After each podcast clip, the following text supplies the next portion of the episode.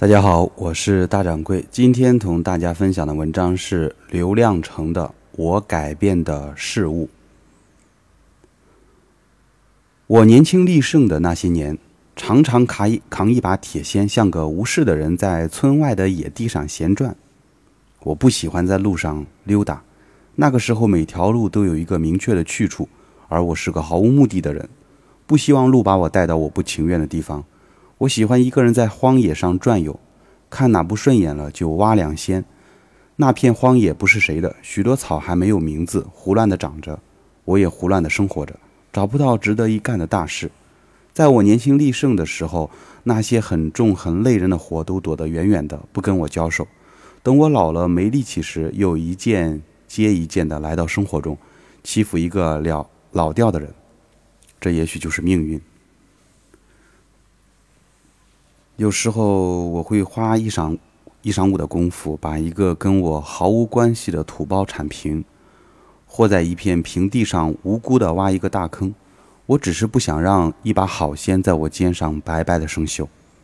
一个在岁月中虚度的人，再搭上一把锨，一幢好房子，甚至几头健壮的牲口，让他们陪你虚晃荡一世，那才叫不道德。当然，在我使唤坏好几把铁锨后，也会想到村里老掉的一些人，没见他们干出啥大事，便把自己使唤成这副样子，腰也弯了，骨头也散架了。几年后，当我再经过这片荒地，就会发现我劳动过的土地上有了些变化。以往长在土包上的杂草，现在下来了，和平地上的草挤在一起，再也显不出谁高谁低。而我挖的那个大坑里，深陷着一窝子墨绿。这是我内心的激动，是别人是无法体会的。我改变了一小片野草的布局和长势，就因为那么几仙，这片荒野的一个部位发生变化了。每个夏天都落到土包上的雨，从此再也找不到这个土包。每个冬天也会有一些雪花迟落地一会儿。我挖的这个坑增大了天空和大地间的距离。对于跑过这片荒野的一头驴来说，这点变化算不了什么。它在荒野上随便撒泡尿，也会冲出一个不小的坑来。而对于世代生存在这里的一只小虫，这点变化可谓地覆天翻。有些小虫一辈子都走不了几米，在它的领地随便挖走一些土，它都会永远消失。有时我也会钻进谁家的玉米地，蹲上半天再出来。到了秋天，就会有一两株玉米。鹤立鸡群般耸在一片平庸的玉米地中，这是我的业绩。我为这户人家增收了几斤玉米。哪天我去这家借东西，碰巧赶上午饭，我会毫不客气地接过女主人端来的一碗粥和一块玉米饼子。我是个闲不住的人，却永远不会为某一件事情去忙碌。村里人说我是个闲锤子。他们靠一年年的丰收改建了家园，添置了农具和衣服，我还是老样子。他们不知道我改变了什么。一次，我经过沙沟梁，见一棵斜长的胡杨树，有碗口那么粗吧。我想它已经歪着身子活了五六年了。我找了根草绳，拴在临近的一棵树上，费了很大劲把这棵树拉直。干完这件事，我就走了。两年后我回来的时候，一眼就看见那棵歪斜的胡杨已经长直了，既挺拔又壮实。拉直它的那棵树却变歪了。我改变了两棵树的长势，而现在谁也改变不了它们了。我把一棵树上的麻雀赶到另一棵树上，把一条渠里的水引进另一条渠。我相信我的每个行为都不同寻常的充满着意义。我是一个平常的人。住在这样一个小村庄里，注定要闲逛一辈子。我得给自己找点闲事，找个理由活下去。多少年后，当眼前的一切成为结局，时间改变了我，改变了村里的一切。整个老调的一代人坐在黄昏里感叹岁月流逝、沧桑巨变。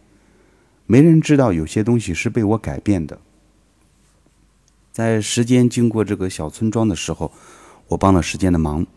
让该变的一切都有了变迁。我老的时候，我会说，我是在时光中老的。这就是刘亮程的《我改变的事物》。那么这一篇文章呢，应该属于散文。散文有一个最大的特点啊，大家都应该知道，大掌柜，呃，要发点议论的。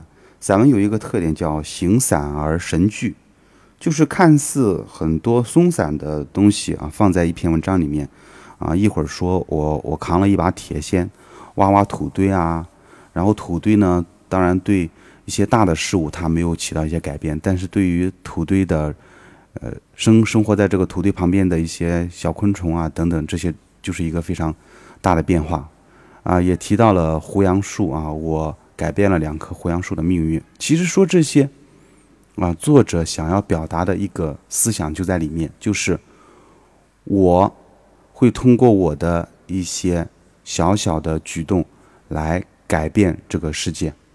虽然可能别人无法发现，但是它确实起到了作用。那这当然是每一个作家都希望的，就是通过呃文字或者通过其他的一些形式，像我们这种。